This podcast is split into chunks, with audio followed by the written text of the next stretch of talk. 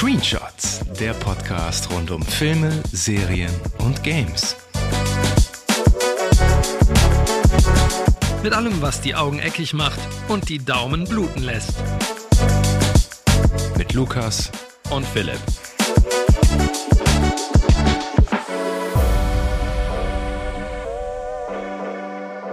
Herzlich willkommen zur dritten Ausgabe von Screenshots, wo wir heute einen Blick in die fiesesten Untiefen des Streaming-Horrors werfen werden. Ich bin Philipp Und ich bin Lukas. und Resident Evil ist mal wieder auferstanden von den Toten, dieses Mal ganz aktuell in serieller Form auf Netflix. Acht Episoden gibt es, produziert von den Unholden der Konstantin-Film. Ähm, ich benutze den Begriff natürlich sehr polemisch, aber was seit 2002 in Sachen Realverfilmung ähm, mit Resident Evil in den Händen der Konstantin gemacht wurde, ähm, das dürfte eigentlich für jeden Resident Evil-Fan und eigentlich auch für jeden normalen Zuschauer eine Zumutung gewesen sein. Ähm, die sechs Filme von Paul W.S. Anderson sind in meinen Augen auf jeden Fall reiner Schrott mit ziemlich viel fehlgeleitetem Fanservice, haben aber gleichzeitig auch über eine Milliarde Dollar eingespielt. Also, was weiß ich schon? Hast du die Filme gesehen? Ich habe auf jeden Fall den ersten gesehen, den zweiten. Der dritte war in der, der in der Wüste, wo die in Las Vegas sind. Ich glaube, den fand ich noch ganz passabel. Beim vierten bin ich ausgestiegen. Irgendwann kam, glaube ich, noch 3D dazu. Das sah dann, also schon im Trailer sowas von billig aus. Da war ich einfach komplett raus. Aber ich habe letztens noch mal in den ersten auch reingeschaut und ähm, ja, der ist natürlich unheimlich schlecht gealtert, aber ich fand den gar nicht so schlecht. Also ich habe aber die erste Stunde auch nur noch mal gesehen Ähm, und die fand ich eigentlich, spielt nicht auch Heike Makatsch am Anfang mit und so, ne, in so einer kurzen Rolle. Der war Die ich- spielt eine zombifizierte, ich glaube, die zombifizierte Schwester von einer der Hauptfiguren. Mhm. Ja, und Michelle Rodriguez kannte man noch und natürlich Mila Jovovich Hm. ist äh, durch die Filme be noch bekannter geworden, ne? Nach ähm, Nach der Heirat mit Paul W.S. Anderson. Genau und dann, nach dem fünften ja. Element ihrer einzigen, finde ich, Ja. guten Rolle. Ja, also ähm, ich finde auch, dass der erste Film noch in Ordnung war. Ich habe den mit sehr viel Herzklopfen damals als, als Fan der Reihe im Kino gesehen ähm, und habe immer so ein bisschen gehofft, ja, geht's noch ein bisschen stärker Richtung Spiele. Es hat so ein paar Elemente immer aufgegriffen ähm, aus den Spielen. Aber letztendlich war es dann doch ein halb, noch ein halbwegs solider Horror-Action-Film und das wurde ja dann bei den darauffolgenden Teilen immer weiter zur Farce quasi. Und dann gab es ja 2021 dann die letzte Real-Kino-Verfilmung Welcome to Raccoon City, die dann ja den Geist der Spielreihe sehr geatmet hat und die Szenarien aus den Spielen dann auch eins zu eins kopiert hat, aber leider mit sehr, sehr schlechter CGI, sehr fragwürdigen Charakter- und Drehbuchentscheidungen und ähm, man hat da versucht, die ersten beiden Spiele von Resident Evil in einen Film zu quetschen und dann ist das Ganze dadurch dann auch wieder ja, ziemlich auf die Nase gefallen, kann man sagen. Was schade ist, weil das auf dem Papier irgendwie sehr gut klang und anhand der ersten Bilder sah das eigentlich auch recht vielversprechend aus.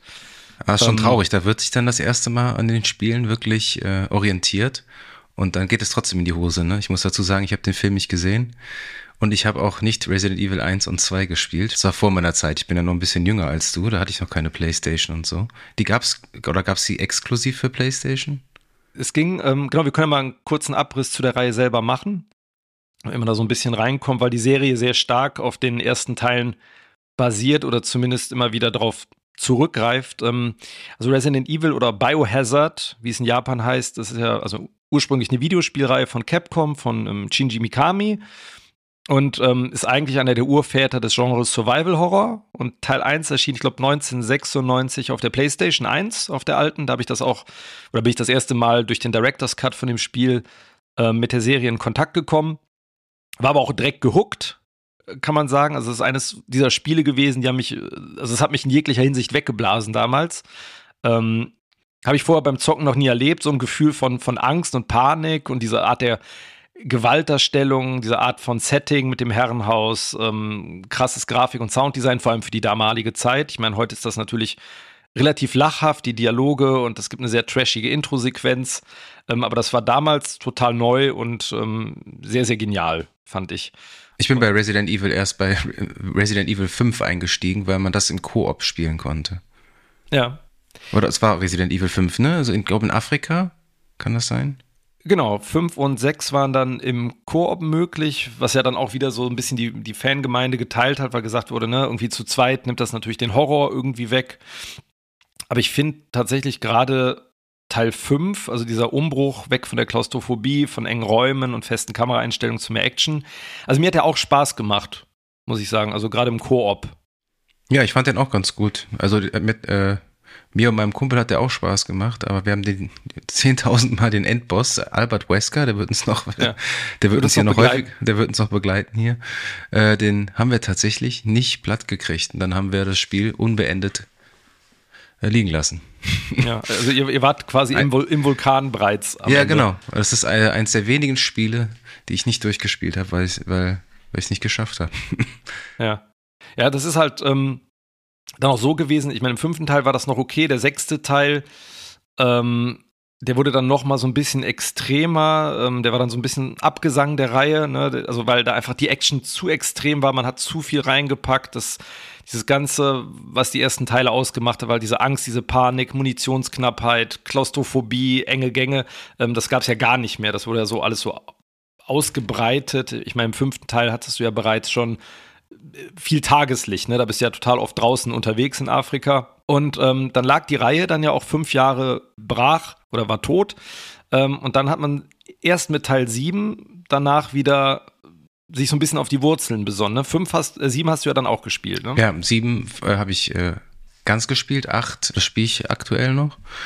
Ähm, und ich fand sieben in großen Teilen richtig, richtig gut. Also das war wirklich ein gruseliges Spiel und das war, so habe ich mir Resident Evil immer gewünscht, beziehungsweise vorgestellt. Und ich hatte ja in der letzten Folge hier unseres Podcasts auch schon gesagt, wenn die Serie so ein bisschen in die Richtung von Resident Evil 7 von dem Videospiel gegangen wäre, glaube ich, wäre das äh, eine sehr gute Entscheidung gewesen. Ja, also ich finde auch, ähm, dass der siebte Teil, der hat ja, das ist ganz schön, weil du ja gesagt hast, ne, so hast du die Resident Evil immer vorgestellt und das ist ja wirklich so ein Rückgriff auf die ersten Teile, eben weil du halt wieder in einer so beengten Umgebung bist, ne? zwar in First Person diesmal, aber man hat einfach wieder Angst und Panik und es ist klaustrophobisch. Man wird halt, man ist so hilflos die ganze Zeit, ne? Man wird ja immer so, so durchgejagt, durchgeprügelt, ne? Hat ständig irgendwie Angst, dass der hier Jack wieder durch die das ist der verrückte Vater? Ja, ne? Genau. Der genau. verrückte Vater mit der Schaufel. Genau, der Vater mit der Schaufel oder Marguerite, die dann als, als hier ähm, Spinnenvieh durchs Fenster kommt. Ähm, fand ich auch. Und ich finde, der, der achte Teil greift das zwar wieder auf, aber der ist deutlich mehr wieder Richtung Trash so ein bisschen gegangen. Wobei ich den trotzdem sehr unterhaltsam fand. Also ich finde, der ist halt äh, nochmal deutlich abwechslungsreicher, aber der verkommt halt ziemlich schnell zum, zum Ballerspielen. Das ist halt eben bei so einem Survival-Horror-Game ähm, stört das ein bisschen. Ähm, aber der war zumindest äh, vom Setting her mal was, was Neues da in Rumänien, ne? Mhm.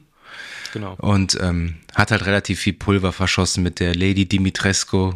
Die wurde so groß geteased für das Spiel und das war das, das Spiel ist ja, glaube ich, du hast fünf Bosse, glaube ich, die du platt machen musst und siehst der erste Boss und danach setzt erstmal so ein bisschen Ernüchterung ein, wenn die platt, wenn du die platt gemacht hast. Aber nichtsdestotrotz fand ich das Spiel immer noch sehr unterhaltsam. Ja, ich finde, was das Coole daran ist, irgendwie, das dreht halt, also ich meine, Resident Evil hat ja immer schon so total viel zitiert, ne, die ganzen Horrorvorbilder, so Dawn of the Dead, Day of the Dead, äh, Frankenstein, äh, Dracula jetzt hier bei, oder Vampirgeschichten an sich, ne, im, bei Village, ähm, Evil Dead, Texas Chainsaw Massacre hier im siebten Teil. Ähm, und ich finde, der, der achte Teil hat dann diese, Zitate und diese ja, Schubladen, wo die ganzen Monster drin sind, nochmal so weiter geöffnet. Ne? Das ist, das ist nochmal so, es ist nochmal eine Spur trashiger geworden. Ähm, was ich aber nicht schlecht fand, und das ist auch grundsätzlich, wäre es für mich auch okay gewesen, wenn eine, eine Verfilmung nicht ganz ernst ist, sondern auch diesen Trash-Faktor irgendwie so ein bisschen feiert. Ähm, weil die Spiele halt auch so ein bisschen sind. Aber was erwartest du denn oder was hast du von einer Resident Evil Serie erwartet? Das Ding war ja, also ich habe äh, wirklich sehr spät davon erfahren, dass die halt jetzt bald auf Netflix kommt. Ich finde, da haben die die Werbetrommel wahrscheinlich aus bekannten Gründen nicht so doll gerührt, weil äh, ich glaube, den Herren von Netflix und den Damen äh, sehr wohl bewusst war, was sie da produziert haben und äh, dass da jetzt nicht viel Geld ins Marketing fließt. Ähm, zu der Serie, weil du hast mir, glaube ich, davon erzählt, dass jetzt eine Resident Evil Serie kommt und irgendwie gefühlt einen Monat später war die schon abrufbar auf Netflix und äh, war ich dann doch etwas überrascht. Aber lass uns doch mal direkt mit der Serie einsteigen. Oder äh, vielleicht äh, eingangs noch die Frage, was hast du von der Serie erwartet? Also ich habe, es gab jetzt schon so ein paar Ansätze oder ein paar Versuche, das Ganze irgendwie ja, umzusetzen, zu verfilmen. Ich habe da so zwei Ansätze für mich. Also entweder möchte ich, wenn ich so eine IP habe wie Resident Evil, möchte ich entweder eine exakte Wiedergabe der Spiele haben oder so exakt wie möglich. Ne? Also gerne natürlich mit ähm, Ausarbeitung von Charakteren und auch Abweichungen, weil ähm, man kann natürlich das Gameplay nicht eins zu eins in den Film übertragen. Deswegen darf es auch Abweichungen in der Dramaturgie geben.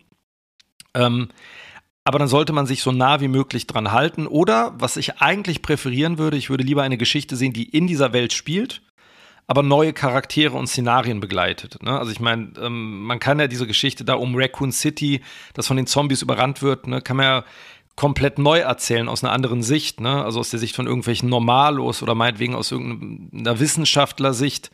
Man kann natürlich auch gerne ein bisschen Fanservice einbauen, weil das wird ja erwartet, aber man, es ist so merkwürdig, eine eigene Geschichte zu erzählen, aber trotzdem ganz viele Sachen aus den Spielen so rein zu quetschen an Stellen, wo sie nicht hinkommen. Und das begegnet uns halt, ähm, ja, in dieser Serie halt ständig. Ähm, aber was ich halt vor allem möchte, und das ist halt so ein Ding, ich, wenn, wünsche ich mir irgendwie auch zumindest glaubwürdige Hauptfiguren, mit denen ich irgendwie mitfiebern kann. Und eine Geschichte, die funktioniert und die irgendwie stringent ist in der Tonalität. Also wie bei eigentlich jedem guten Film oder jeder guten Serie. Ne? Nur, nur weil es eine Spieleverfilmung ist, heißt das ja nicht, dass man alles andere ignorieren kann. Für die, die es nicht gesehen haben, ähm, wir können ja einmal mal einsteigen in die Handlung. Worum geht es eigentlich in der Serie? Ne? Also der Plot der Serie ist in zwei Zeitlinien aufgeteilt. Äh, die erste Zeitlinie spielt in 2022, also in der Gegenwart, und begleitet Dr. Albert Wesker, der mit seiner 14-jährigen, nee, mit seinen 14-jährigen Zwillingen, ne, Jade und Billy, nach New Raccoon City zieht, wo er für die Umbrella Corporation arbeitet, der die Stadt gehört. Da wird an einem neuen, noch ziemlich instabilen Medikament namens Joy gearbeitet. Das soll Depressionen und andere Krankheiten heilen. Wesker ist dafür, den äh, Produktlaunch zu verschieben, da das Medikament schlimme Nebenwirkungen haben kann. Und ähm, bald kommen. Genau. Ich, Entschuldigung, ich, ähm, wir werden im Folgenden nicht jede einzelne Folge besprechen, sondern die Serie eher so als eine Art Gesamtkunstwerk. Ähm, mhm. Da sollte man sich ab jetzt doch auf ziemlich heftige Spoiler für die Serie und auch für die Games äh, sollte man sich darauf einstellen. Genau. Und ähm, bald kommen dann äh, Billy und Jade, also die beiden Töchter von Wesker, äh, die beide nicht umziehen wollen, dahinter, dass ihr Vater ein doppeltes Spiel spielt und äh, Umbrella sehr, sehr viel Dreck am Stecken hat. Und Umbrella tüftelt nämlich heimlich an virenbasierten Biowaffen. Und Jade und Billy äh, wurden von ihrem Vater künstlich erschaffen, da er regelmäßige Bluttransfusionen benötigt, die er von, sich von seinen Kindern besorgt.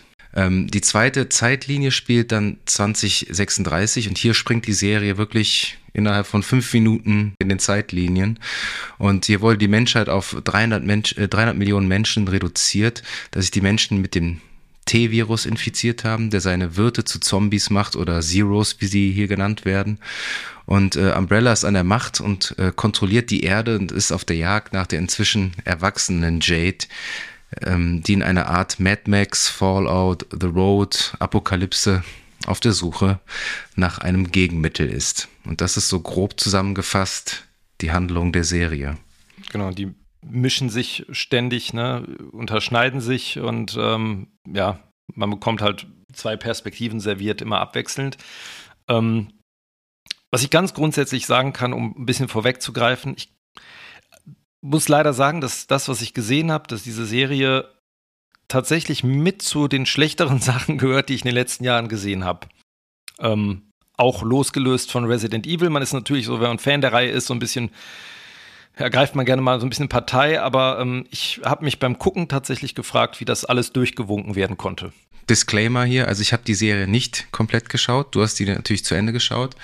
Ähm, ich habe drei Folgen geschaut, konnte mir aber, glaube ich, dann schon ein ganz gutes Bild machen.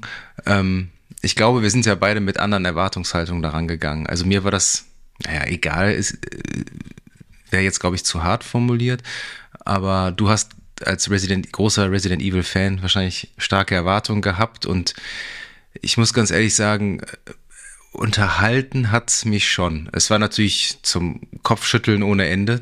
Die Entscheidung generell, die die Menschen in dieser Serie treffen, sind einfach nur haarsträubend und teilweise an Dummheit nicht zu überbieten. Aber ähm, also unterhaltsam war es schon. Ich glaube, für so richtig krasse Resident Evil-Fans ähm, kann ich total verstehen, dass sie oder äh, fürchterlich finden. Es begann ja so ein bisschen schon damit, als man so die ersten äh, Pressemeldungen gesehen hat, wo dann drin stand, hier die Wesker-Zwillinge ne, ähm, ziehen nach New Raccoon City. Und dieser Name ist natürlich irgendwie ein Begriff, ne, ähm, auch wenn du jetzt ne, die ersten Teile nicht gespielt hast, aber im fünften Teil kommt er ja vor als Hauptantagonist. Und man hat natürlich so zusammengezuckt und dachte, wie die Wesker-Zwillinge, woher kommt das, ist das? Ähm, wir können ja mal bei den Charakteren so ein bisschen anfangen also bei mir war es so, die beiden Hauptfiguren, ich würde jetzt mal als die Hauptfiguren bezeichnen, die Schwestern ne, Jade und Billy, ich fand die in ihrer Teenie-Form, also 2022, nicht nur extrem unsympathisch und extrem bemüht auf cool getrimmt. Ne? Sie sagen, es wird ja ständig immer auch Fuck gesagt in vielfältiger Form. Ne? Irgendwie die Jade, die ist so ein harter Hund zieht immer eine Fresse, ne, ist immer so, drückt immer so Sprüche und die Billy ist halt diese Außenseiterin, ne, die irgendwie früher schon Probleme in der alten Schule hatte und. Äh, ganz kurz, diese Billy, die heißt nicht zufällig Billy wegen Billie Eilish, weil die irgendwie gefühlt genauso aussieht und auch Billie Eilish hört. Das ist ja schon äh, etwas cringe, ne? Ja, ich, es ist, ja, es ist, ja, es ist, ja, da, zu der Musik kommen wir später nochmal. Ähm, das ist krass ist, ich finde, was beide Figuren gemeinsam haben, und ich kenne die Darstellerin nicht aus irgendwelchen anderen Serien, aber die haben beide gemeint, finde ich, dass die sehr, sehr unglaubwürdig reagieren und dass die total inkonsequent geschrieben sind. Also man weiß auch nie genau, was jetzt eigentlich das Problem dieser Charaktere ist.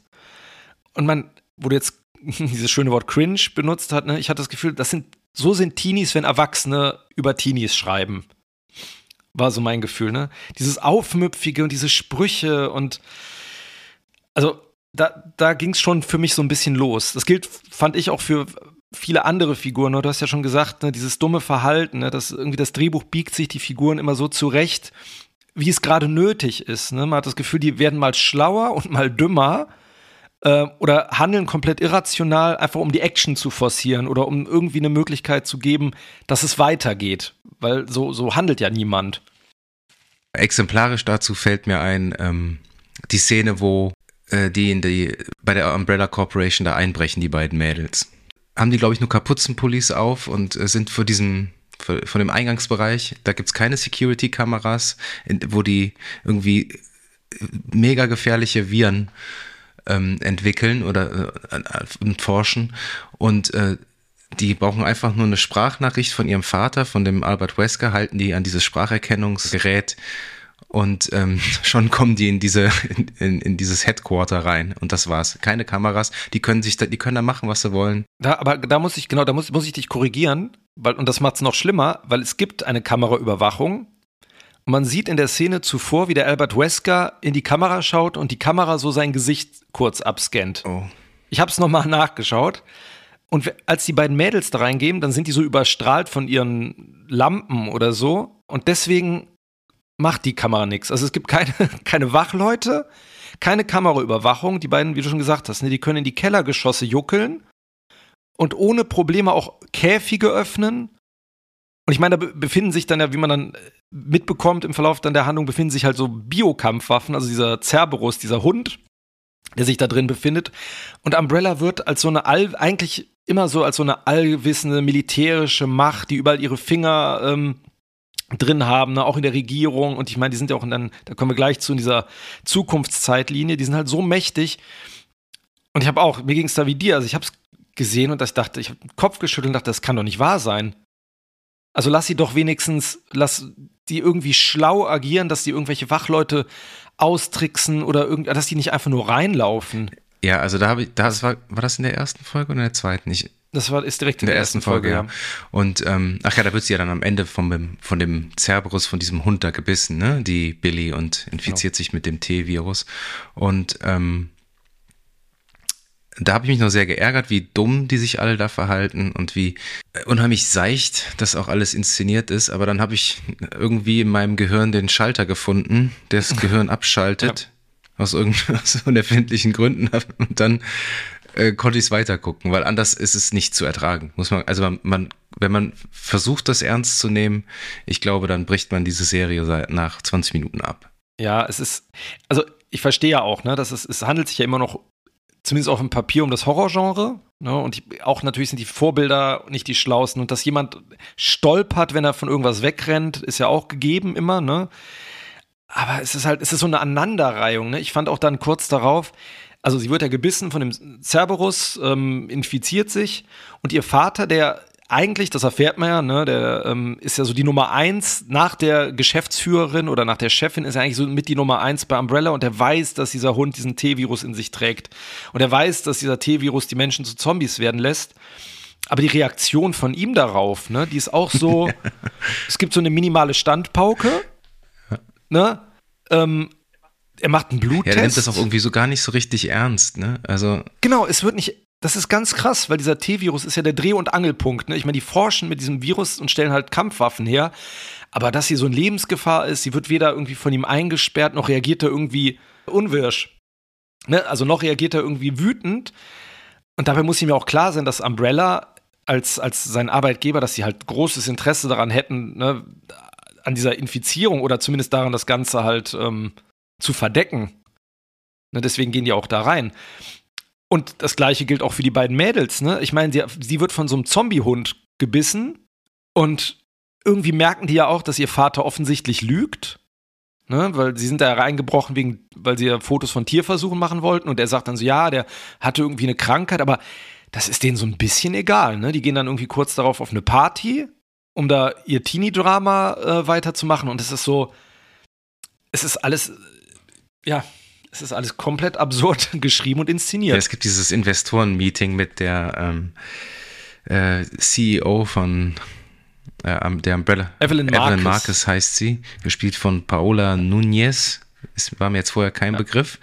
Aber die fand ich herrlich überzeichnet irgendwie. Also das, also dieses Investoren-Meeting, ja. also da musste ich wirklich teilweise auch äh, laut lachen, weil ich glaube, ja. keine, keine, kein großes Unternehmen würde sich so verhalten. Es ist einfach so strunzendumm. Es dass es auch, dass es auch irgendwie auch schon wieder lustig ist. Es ist so ein bisschen so Dr. Evil, ne, ja, bei Austin stimmt, Powers. Ja, ja. Die sitzen in so, in so einem Konfi, in so einem mhm. gut einschaubar, reden dann auch darüber hier, was da in Tijuana passiert ist. Die reden da alle immer so, so offen darüber. Ne? Also man, dafür, dass das so eine geheime, also dass die halt so eine geheime Forschungen betreiben, ne? Und dafür, dass, was ja später dann auch ähm, so ein bisschen erklärt wird, das basiert ja auf den Spielen, wo damals Raccoon City äh, die Ursprungsstadt halt dem Erdboden gleichgemacht wurde mit einer Bombe.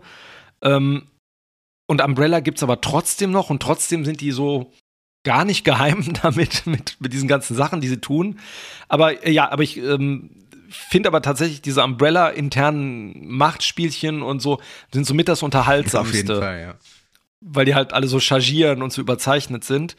Ähm, was ich halt überhaupt nicht unterhaltsam finde und was auch was genau das ist, was ich mir von meinem Resident Evil wünsche, sind bockige Teenies und so Pubertätsprobleme und so pseudolustige Sprüche über, ich meine, die sagt dann irgendwie, ich gucke Zootopia-Pornos ganz am Anfang und es gibt ständig Anspielungen auf so zeitgenössische Internet-Memes und Trends und. Die ist natürlich Veganerin halt auch, ne? Wird dann direkt von dieser einen da gemobbt und dann kriegt sie von der eins auf die Nase und so. Das ist. Ja.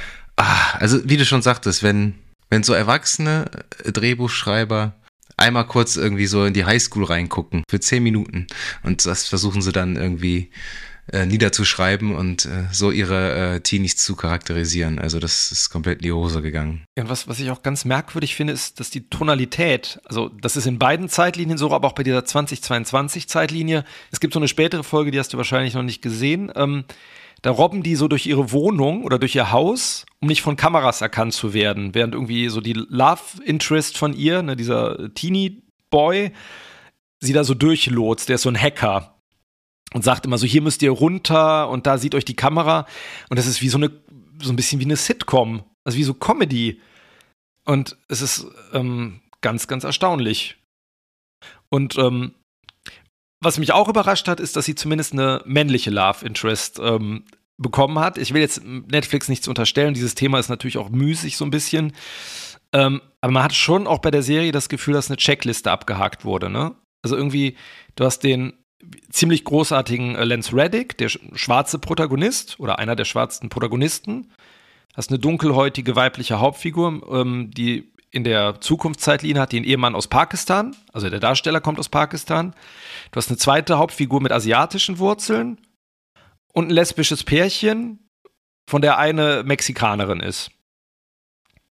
Das stört nicht weiter in der Handlung, wirkt aber schon irgendwie so ein bisschen erzwungen. Ja, das ist diese Diversity-Schiene, die Netflix seit mehreren Jahren schon fährt. Wir möchten beide festhalten hier, dass wir da überhaupt kein Problem mit haben, aber wenn es so forciert wirkt, dann äh, leidet die Glaubwürdigkeit auf jeden Fall stark darunter. Ne? Also wirklich, wie du schon sagst, so eine Checkliste in vielen Serien von Netflix hast du das ja wirklich, also dass wirklich so jede jede äh, Gruppe sich quasi wiederfinden kann. Ne? Also dass es wirklich so, so breit wie möglich fächert, dass wirklich jeder sich angesprochen fühlt. Problematischer finde ich, dass die Figuren ihre Dialoge auch nicht besonders gut schauspielern oder nicht besonders gut sprechen. Also mir ist eigentlich nur der Lance Reddick äh, positiv aufgefallen, weil den sehe ich eigentlich immer ganz gerne und äh, die waren halt durch die Bank weg jetzt alle nicht glaubwürdig gespielt. Ne? Ich weiß nicht, ob die deutsche Synchro da das ein bisschen abfedert, aber ähm, ich bin da schon bei dir, ja. Ja, also ich fand auch, das Schauspiel ist größtenteils so zwischen so ganz in Ordnung und furchtbar. Und ähm, es gibt so ein paar löbliche Overacting-Ausnahmen. Genau, da wollte ich kurz einhaken. Ne? Da, da kommt doch ähm, irgendwann später kommt, wenn du äh, Jack Black bei Wish bestellst, ne? So ein Typ. Äh, ja, ja. Zu dem kommen wir noch in der, in der zweiten Zeitlinie. Ähm, ich würde, bevor wir jetzt äh, nämlich in die, in die Zukunftszeitlinie rüberwechseln, nochmal ganz kurz über die Musik sprechen. Du hast es ja am Anfang schon angesprochen, Billie Eilish. Ähm, es ist ganz merkwürdig. Du hast immer zwischendurch so also Einsätze von Popmusik, ne, die so manchmal so diegetisch sind, also über Kopfhörer kommen oder über irgendwelche Lautsprecher in den Szenen, aber ganz oft sind die so als Overlay drüber und erklären und die Handlung so, so, ein bisschen, ne? Äh, genau, genau. Mit so Lyrics, die so eins zu eins erklären, was die Situation ist oder was die Person fühlt. Ja, ja. Gibt es zum Glück, soweit ich mich jetzt erinnere, nicht in der zweiten Zeitlinie, ähm, die dann ein großes Stück in der Zukunft spielt. Die Jade ähm, versucht, Zombies anzulocken, um ähm, das Verhalten zu erforschen. Aber anstatt das dann aus einer sicheren Entfernung zu tun, äh, sitzt sie dann gefühlt einen halben Meter daneben und wartet und verletzt sich dann natürlich, ne? Und natürlich wittern die Zombies sofort das Blut und rasen ihr dann hinterher, ne? was zu einer Verfolgungssequenz führt und einer großen Explosion. Und äh, auch da, ne, fragt man sich jemand, der in dieser Welt dann aufgewachsen ist, ne, und die wird ja auch als relativ tough dargestellt, ähm, macht dann so einen Fehler und setzt sich dann nicht auf irgendein Dach und beobachtet die aus der Entfernung. Also es ist so, es ist, war so ein bisschen wie dieses Betreten dieses ähm, Umbrella-Gebäudes für mich. Also genau die gleiche Problematik, dass man irgendwie versucht, so eine Action-Szene zu forcieren, einfach nur weil jemand sich dumm verhält. Ähm, wie fandst du denn die Zombies? Absolut austauschbar. Also vom Design her tausendmal irgendwie gefühlt gesehen. Also ich habe ja nur drei Folgen gesehen und die Zombies, die ich gesehen habe und diese Licker habe ich noch gesehen in diesem, in dem äh, Tunnel hier Calais to Dover. Ne? Da versuchen die die ja zu schleusen. Ne? Da kommen ja diese Licker. Die sind, noch, die sind noch, glaube ich, auf dem Cover vorne drauf. Oh, ja, also haben mich jetzt nicht irgendwie abgeholt, die Zombies. Aber ich bin, ich habe Walking Dead auch geschaut und äh, bin da so ein bisschen abgestumpft vielleicht, was das angeht. Also die einzigen Zombies, auf die ich mich noch freue, weil die halt auch wirklich komplett anders aussehen, sind die verschiedenen Zombies von The Last of Us. Wie, wie fandst du die? ich fand die auch okay. Also überraschenderweise hat man sich ja nicht für so langsame, so wanke Zombies entschieden, ne, wie sie in den Spielen auch sind. Da sind das ja so diese klassischen ähm, Romero- äh, Zombies, sondern eher so Neuzeit-Zombies sind das ja, ne? Wie beim Dawn of the Dead Remake oder hier 28 Days Later. Also ich weiß, das sind keine Zombies, keine richtigen, aber es sind halt diese. Ja, dass du, du gerade äh, 28 Days Later gesagt hast. Ich finde, äh, der äh, Einstieg ins, in die Zukunft 2036 hat mich so ein bisschen an 28 Days Later erinnert. Das spielt ja sogar auch in London, witzigerweise, ne? London, ja, genau, London und dann Paris, ne? Am Ende von 28 Weeks Later äh, landen die ja in Paris wo das dann wieder von vorne losgeht. Und ich musste auch ein paar Mal an, den, an die Reihe denken oder an diese beiden Filme denken, die das Ganze aber einfach viel, viel, viel, viel besser machen. Also bei diesem Film hast du ja, selbst wenn du schon ein paar so Zombie, ich sag jetzt, ich nenne die jetzt einfach mal Zombies, Zombie-Filme gesehen hast, ähm, kriegst du ja trotzdem Panik in den Filmen. Ne? Also das ist ja so, so drastisch und so ein Tempo die ganze Zeit. Und das habe ich da jetzt nie verspürt. Also jetzt ist es immer so, ja, ja okay. Ne? Also ich fand ja auch vom Design her, die sehen so ein bisschen aus, so ein bisschen aus wie ein Leben, durch Leben gerollt, irgendwie die Zombies. die sind alle so ein bisschen so dreckig, ein bisschen schmutzig.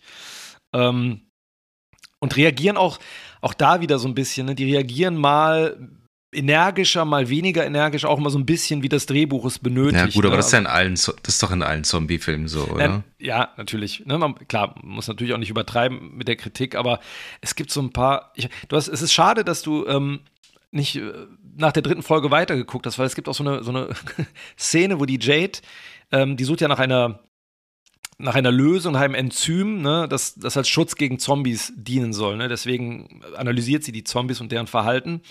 Und dann fängt die irgendwann einen weiblichen Zombie. Sie befindet sich auf einem Boot, wo sich auch ihre Tochter befindet, ne, wo sich auch, ähm, die nennen sich The University. Das ist so ein Zusammenschluss von Leuten, die so auf der Flucht sind, aber das Wissen der alten Welt mit sich transportieren.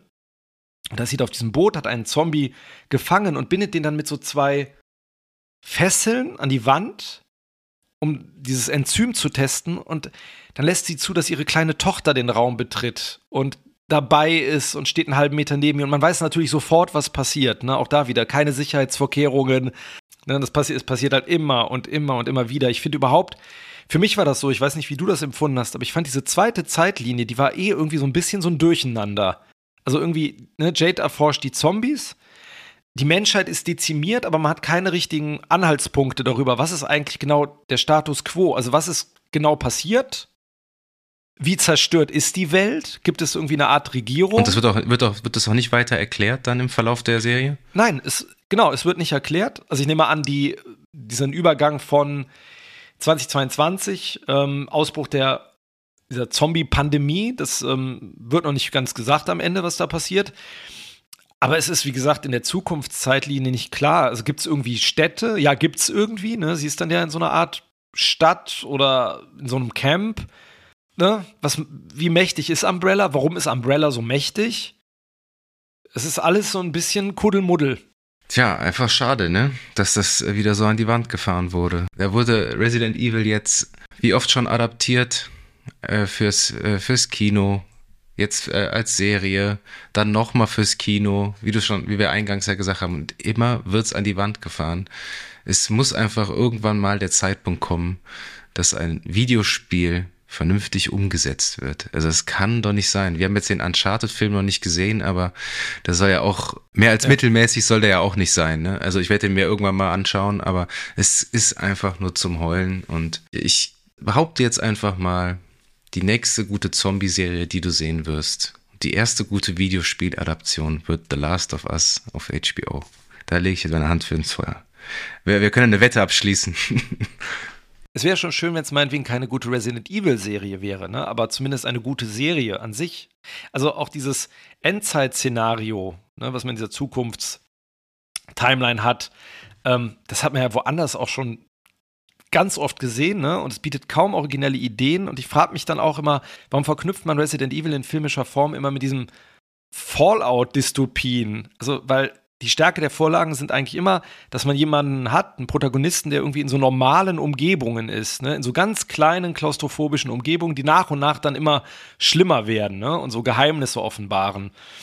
Und ähm, Ach, du hast eben schon angesprochen, ich finde, wir können nicht über die Zukunftszeitlinie sprechen, ohne über äh, eine weitere Figur zu sprechen. Und die ist so, die ist eigentlich so symptomatisch für das ganze Figurendesaster und diese ganze Serie. Ähm, Baxter heißt der. Mhm. Wie du schon gesagt hast, ne? Jack Black, so ein Jack Black Gedächtnismoppel, ähm, der für Umbrella arbeitet, ne? Und der, der wird ja als so eine Art Antagonist etabliert. Ne? Der exekutiert dann relativ eiskalten Menschen und ist aber gleichzeitig auch so eine Art bizarrer Comic Relief, ne? Also der klopft so Sprüche und stolpert auch so die Treppe runter ein bisschen und ähm, hast du, wie weit hast du gesehen? Hast du die Folge mit der Kettensäge noch gesehen? Ist das nee. schon in der dritten? Mhm. Der hat, also er, er, und Jade werden am Ende in so einem Camp von so französischen, tja, was sind die? Rebellen, auf jeden Fall auch keine netten Leute, ne? Äh, festgenommen. Und die sind dann zusammen in einem Käfig und dann erzählt er auf einmal, dass er nach Hause zu seinem Kind will und dann stellt sich raus, dass das ein, ein Hund ist. Und dann wird er auf einmal so als so ein Sympathieträger etabliert und die fliehen dann gemeinsam. Und er bekommt dann so eine ganz seltsame, so eine ganz, ja, wie soll ich sagen, so eine stylisch angehauchte, so eine Musikvideo-Action-Sequenz. Also dann schletzelt der sich dann so durch die Zombies, schießt sich da so durch mit so merkwürdiger Musikuntermalung, halt wie so ein Musikvideo. Und kriegt dann auf einmal so, so eine, so eine Hero-Sequenz, stirbt aber auch direkt danach. So. Also man weiß es nicht, der, der wird von Zombies sozusagen begraben und man weiß nicht genau, was mit dem passiert. Vielleicht kommt er auch in Staffel 2 irgendwie wieder.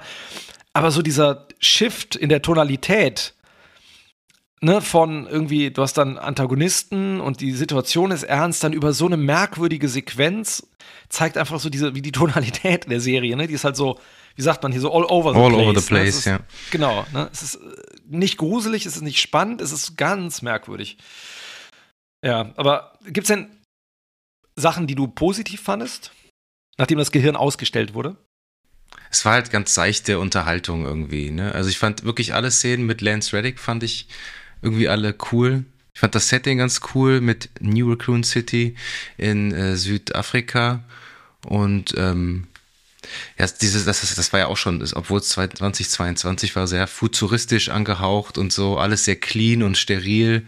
Das fand ich eigentlich ganz spannend. Ich finde, die Serie sah jetzt nicht durchgängig billig aus und ähm, ich fand das CGI stellenweise echt ganz okay. Also das, was ich gesehen habe, ich fand dieser Wurm da, dieser, dieser äh, mutierte Riesenwurm äh, in der in 2036, ich fand der sah jetzt nicht schlecht aus, aber das, ich habe mir auch mal gefragt, woher kommt der? Es wird, wird ja später erklärt, ne, dass dieses T-Virus auch irgendwie diese Zellen so weit mutieren lässt, dass man auch so krass wächst, ne, wenn ich es richtig verstanden habe, oder? Ich fand auch, die CGI war okay. Also hier und da bei dem, ich fand der Cerberus sah je nach Einstellung so ein bisschen so hm, aus. Das haben selbst die Jovovic-Filme besser hinbekommen mit den echten Hunden, die dann irgendwie nur so enhanced wurden. Ich finde es auch, ich fand auch die Kameraeinstellungen waren deutlich interessanter, aber deutlich interessanter als in den, auch in den Jovovic-Filmen, ne, wo du irgendwie das Gefühl hast, es ist nur noch Greenscreen. Also hier hatte man das Gefühl, es ist, der gesamte Look wirkte ein bisschen hochwertiger. Ich fand, es wirkte ja. alles auch relativ hochwertig. Hier und da so ein paar Ausreißer. Ähm, ich mochte auch die Szene, ne, die du eben schon erwähnt hast, mit den Lickern. Die fand ich irgendwie ganz nett, wo die so aus dem Schatten immer so angreifen und die alle so wegschnappen und mit der Spinne danach. Das fand ich auch ganz cool. Ähm, die den da so durchschneidet, den, den einen Flüchtling. Also es gibt so ein paar ganz coole Sachen. Es gab auch eine Drehbuchidee, das kommt dann später, weil diese Umbrella-Chefin, die Evelyn Marcus, äh, die vergiftet ihre Ehefrau so mit dieser Joy-Droge, um quasi die Laune ihrer Frau zu verbessern. Ne, weil die ja so ein bisschen Eheprobleme haben. Das fand ich irgendwie ganz nett, so als, als Kniff, ne, weil das halt so ein bisschen eskaliert dann auch. Ähm, und ich fand, um da so einen relativ wichtigen Punkt, den ich gerne nochmal besprechen wollen würde, ähm, anzugehen, ähm, Lance Reddick ist tatsächlich ähm, großartig. Also ich, ich mag den ja eher als Schauspieler. Aber die Frage ist halt, ob er halt in dem Zusammenhang mit dieser Serie halt auch so großartig oder die gute Wahl war. Ähm, weil ich würde ganz gerne mal kurz über das Thema Albert Wesker sprechen. Muss er denn Albert Wesker heißen? Er hätte doch einfach auch einen anderen Namen haben können. Der heißt doch nur Wesker, damit Resident Evil-Fans sagen, ah ja, erkenne ich. Weiß ich, kenne ich. Der hätte doch einfach auch einen anderen Namen haben können, oder? Ja, das ist halt das das ist halt das Skurrile. Also ich meine, ne, für die, die es nicht gespielt haben, ne, also der Albert Wesker in den Spielen, das ist ein weißer Mann mit blonden Haaren, so ein Sonnenbrillen, übermenschlichen Fähigkeiten, hat einen Gottkomplex und stirbt im fünften Teil. Ne? Der wird dann irgendwie am Ende mit zwei Raketenwerfern, in, in, während er in Lava schwimmt, in die Luft gejagt. Ich finde, grundsätzlich guckt man dem Lance Reddick total gerne zu. Ich finde, man nimmt dem irgendwie den besorgten Vater ab, der so ein bisschen zwischen Karriere und Kindern balancieren muss man nimmt ihm auch ab, dass der Leichen im Keller hat und irgendwie zu Gewalt neigen könnte. Also man guckt ihm gerne zu. Der hat natürlich auch mit Drehbuchproblemen zu kämpfen, aber irgendwie interessiert man sich für ihn. Ich finde, der ist der Einzige, für den man sich so ein bisschen interessiert. Und es macht Spaß, dem zuzugucken. Ne? Und ich finde auch, mich hätte das nicht mal gestört, wenn man jetzt gesagt hätte, ja, der ist grundsätzlich irgendwie der Albert Wesker, aber in einer anderen Zeitlinie. Der heißt so, hat für Umbrella gearbeitet und ist losgelöst. Ne? Was aber das Absurde ist, und das kommt dann später, das blieb dir dann erspart, die Serie, die tut dann doch alles, einen daran zu erinnern, dass die Spiele erstens Teil der Serie sind. Ne, also es wird erwähnt, Raccoon City wurde zerbombt. Ähm, es wird erwähnt, dass der Original Wesker gestorben ist. Also einer sagt, hey, Wesker ist doch eigentlich tot. Und dann gibt es diesen großen Twist und so eine Rückblende und die hat mich echt fast, ne, wir, wir sprachen ja im, im Vorfeld schon darüber, diese Szene hat mich fast innerlich zerrissen, weil es stellt sich dann raus, und das ist jetzt halt der dickste Spoiler, dass in der Serie der ursprüngliche Albert Wesker aus den Spielen, den gibt es oder den gab es. Und äh, Lance Reddicks Albert Wesker ist ein Klon. Es gibt diverse Albert Wesker-Klone, die für den Original Wesker in so einem Labor gearbeitet haben. Und in dieser Szene sieht man halt Lance Reddick als, ich glaube, vier, drei oder vier, ich weiß gerade gar nicht, drei oder vier Klone, die so miteinander agieren. Einer hat dann so einen Bart und ist so ein bisschen dümmer als die anderen. Und man hat das Gefühl, man sieht jetzt so eine Wesker-Klon-Sitcom. Lukas, guck sie dir mal an, ne? Bei YouTube gibt sie schon. ja, auf jeden und Fall. Das ist schon absurd genug. Aber dann kommt Lance Reddick im vollen Lederoutfit als Original Wesker, stilecht mit so einem Matrix-Mantel, mit einer Sonnenbrille und mit so einer geil debilen Perücke auf dem Kopf. Die ist nicht blond, Gott sei Dank. Und kommt dann so in die Treppe runter in das Labor und er zeigt dann wie in Teil 5 dann so, ne, so seine Matrix-Moves, weil die, dann wird dieses Labor gestürmt von Umbrella-Agenten und die er hintergangen hat. Und dann macht er halt diese Moves, wo er sich dann halt ganz schnell durch den Raum bewegen kann. Und äh, die Klone werden dann abgeballert von ihm, von den Soldaten. Und das ist einfach, es ist so absurd. Es ist so absurd, ihn in diesem Lederoutfit zu sehen, wie so ein Cosplay. und, ne, und, dann, und damit sagt die Serie, ja, das ist dieser Wesker aus den Spielen. Das ist halt eine Rückblende, ne? Die spielt dann irgendwie zur Zeit von Teil 5. Und dann fragt man sich wirklich, warum hat man Lance Reddick genommen für diese Rolle? Da, ab dem Moment macht das überhaupt keinen Sinn mehr, weil das Szenario ist so bizarr und so absurd. Und man, man denkt halt echt kurz für einen Moment, man guckt sich so eine, ja, so eine Parodie an. Ne, als wäre eine Parodie auf diese Spiele gedreht worden. Und ähm, irre. Also guck's dir mal an. Es ist, also ich, ich musste sehr, sehr lachen. Also ich habe mich gleichzeitig auch sehr gefreut, weil da hat einfach, da bricht alles dann so zusammen, finde ich. Und um das vorwegzunehmen, am Ende ist es so, dass Zukunfts-Jades Tochter entführt wird von Billy, die noch am Leben ist. Und die Gegenwarts-Wesker-Zwillinge, die verlassen dann gemeinsam mit dem dummen Klon. ähm, also es wird vorher noch das Umbrella-Hauptquartier in die Luft gejagt und die verlassen dann mit diesem dummen Klon äh, Raccoon, New Raccoon City. Machen sich auf die Suche nach Ada Wong. Das ist dann auch eine Figur aus Resident Evil 2, die dann irgendwo in äh, Fanservice City in Staffel 2 wahrscheinlich wohnt. Okay. Staffel 2 wird, ich, wird, glaube ich, nicht unbedingt produziert, oder? Also ich habe schon gelesen, dass äh, die Vorzeichen jetzt nicht sonderlich gut sind. Ne? Die, also, um, um ja. auch direkt eigentlich zum Fazit überzuspringen, weil äh, dass du natürlich besser bewerten kannst, du hast die Serie komplett geschaut. Aber äh, ich schaue hier gerade mal bei IMDb, hat eine Mhm. Bewertung von 3,7 von 10, was ziemlich vernichtend ist. Äh, zum Vergleich Also- Resident Evil 1 von 2002 hat 6,6. Ich glaube nicht, dass eine zweite Staffel produziert wird. Denkst du? Ja, ich, boah, es ist so schwer. Kann natürlich sein, dass es vertraglich alles schon irgendwie eingetütet ist, ne, und irgendwie finanziert. Aber ich meine, die Fans sind natürlich, und ich nehme mich da jetzt nicht aus, ne, also ich hätte natürlich gerne was gesehen, was meine, was mir Freude macht als Resident Evil Fan und als Film- oder Serienfan. Aber ich habe mich dann einfach gefragt, für wen ist denn diese Serie überhaupt gedacht? Ist es für Zombie-Fans? Ich meine, da gibt es ja, weiß Gott, irgendwie deutlich bessere Alternativen. Mhm. Ist es für Fans von irgendwie Teenie-Drama? Also auch nicht, vermutlich. Nicht, dass ich jetzt eine große Expertise in Teenie-Dramen hätte. Ähm, aber da muss man sich dann ja im Normalfall nicht durch irgendwelche Zombie-Sequenzen quälen. Und für Fans der Spiele ist es dann halt irgendwie auch nicht, ne? Weil du hast dann Namen wie irgendwie Dr. Marcus und du erkennst die Monster wieder und die Pistolen wieder und die, da steht irgendwann eine Schreibmaschine im Vordergrund und die spielen auf dem Klavier diese Mondlichtsonate, die es im ersten Teil gibt. Und ganz am Ende sieht man diesen Tyrant, der der Endgegner im allerersten Spiel ist. Aber warum, also warum sollte ich mir das dann angucken als Fan, wenn es eigentlich dann doch nicht genau was damit zu tun hat? Und dann auch noch so schlecht, ne? Also, Mhm. also ich, ich verstehe einfach nicht, warum dieser Drang besteht, eine IP irgendwie zu nutzen und dann so lange umzukrempeln, bis eigentlich nichts mehr davon übrig ist, ne? Nur bis auf ein bisschen Fanservice. Also kann natürlich sein, dass die irgendwie auch die Rechte halten mussten und deswegen noch schnell was produzieren wollten. Ich weiß es wirklich nicht. Also ich dachte, um das jetzt so für mich einmal auch abzuschließen, und ich meine, das Geld ist ja offensichtlich da, es ist jetzt nicht super billig. Warum hat man nicht gesagt, man nimmt die Welt der Games und ähm, sagt zum Beispiel, meinetwegen Lance Reddick, der ja super ist, ähm, spielt nicht Albert Wesker, sondern, keine Ahnung, wie Andreas Wiener oder so, irgendeine andere Figur, was weiß ich, den es nicht gibt, und lässt den dann einfach in dem Original Raccoon City von 1996, wo das erste Spiel spielt, ähm, als Chemiker arbeiten für Umbrella, heimlich unter der Erde. Der hat dann auch die Töchter und muss dann irgendwie versuchen, das zu verbergen, dass die da irgendwelchen Mist bauen. Meinetwegen können die Töchter auch dann da eindringen. Durch Zufall stoßen die dann da drauf und dann eskaliert das alles. Ne? Dass du, meinetwegen hast du dieses Setting, aber eine andere Perspektive einfach. Und dann müssen die am Ende flüchten, wenn dann alles zur Hölle geht. Ne, und werden dann von Umbrella gejagt und von den Zombies, dass du also diesen Einstieg in die Spiele sozusagen, das ist wie so eine Art Prequel. Aber ja, macht, dass man irgendwas aus diesen Vorlagen macht, meinetwegen auch trashig, aber wenigstens dann irgendwie konsequent. Und ja. Schade Marmelade. Ich habe ich hab's äh, letzte, in der letzten Folge gesagt. Ich habe das Gefühl, es wird mächtig beschissen und offensichtlich war mein Gefühl äh, nicht unbegründet. Das war auf jeden Fall wieder leider ein ziemlicher Griff ins Klo. Ähm, glaubst du, es gibt noch eine zweite Staffel?